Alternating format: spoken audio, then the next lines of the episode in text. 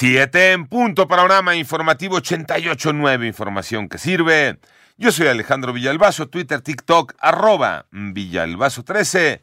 Es viernes 17 de noviembre, Iñaki Manero. Panorama Nacional, autoridades de Ciudad de México informaron esta madrugada que ya fue extinguido completamente el incendio que inició la tarde del jueves en una bodega de calzado ubicada en Plaza Oasis, en la colonia Centro por lo que ya comenzaron las labores de remoción y enfriamiento. El heroico cuerpo de bomberos reportó que cinco, cinco eh, vulcanos, cinco bomberos, fueron atendidos en el lugar por intoxicación leve. El Instituto Mexicano del Seguro Social se comprometió una vez más a dar solución al desabasto de medicamentos para quimioterapia, de qué sabor quiere su atole. Luego del bloqueo que mujeres con cáncer realizaron durante varias horas en los accesos de la Terminal 1 del Aeropuerto Internacional de Ciudad de México. Por otra parte, la Secretaría de Educación Pública anunció que aún no hay fecha para reanudar las clases en Acapulco tras el paso de Otis al reiterar que primero se atenderán temas de salud, infraestructura y limpieza de las calles, tanto en el puerto como en Coyuca de Benítez. Y el Instituto Nacional de Migración reportó la muerte de un ciudadano cubano que se encontraba en una estación migratoria. Había sido informado que se sentía mal y fue trasladado a un hospital. Sin embargo, el hombre murió en el trayecto, por lo que las autoridades ya están investigando el caso. La Procuraduría Federal del Consumidor recomienda para este buen fin 2023 que inicia hoy comprar únicamente lo necesario y solo lo que se pueda pagar. María Inés Camacho.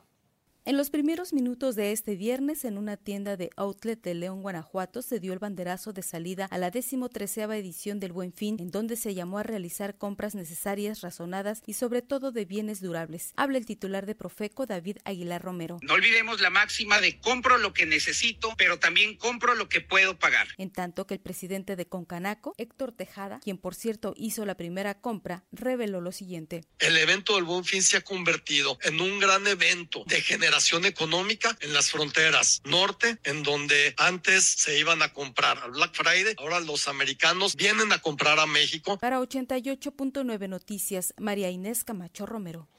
En California, el presidente de México sostuvo encuentros con otros líderes, Toño Morales se reúnen el presidente de México y el primer ministro de Canadá en el marco del Foro de Cooperación Económica Asia-Pacífico APEC. El presidente de México Andrés Manuel López Obrador y el primer ministro de Canadá Justin Trudeau se reunieron y hablaron de economía y de migración. El presidente de México a través de su cuenta de X dijo que en la reunión bilateral se abordó el tema migratorio y que el canadiense expresó la confianza de empresas de su país para continuar invirtiendo en México y crear empleos. Por su parte, el primer ministro de Canadá en la misma red social dijo que se cubrió mucho terreno en ese encuentro y que hablaron sobre hacer crecer las economías y fortalecer la relación entre Canadá y México. Para 88.9 Noticias, José Antonio Morales Díaz. Vámonos al panorama internacional. Las fuerzas de defensa israelí dieron a conocer que lograron eliminar al yihadista de Hamas responsable del asesinato de la joven alemana Shani Luke, eh, secuestrada eh, por este grupo terrorista el pasado 7 de octubre durante el Festival de Música Electrónica.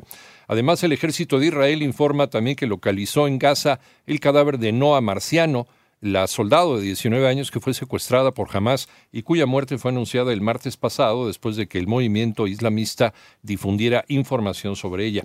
En tanto, el primer ministro japonés eh, Fumio Kushida eh, dijo que exigió al presidente chino Xi Jinping retirar la prohibición impuesta por Pekín de importar productos marinos nipones tras el vertido de aguas de la central nuclear de Fukushima.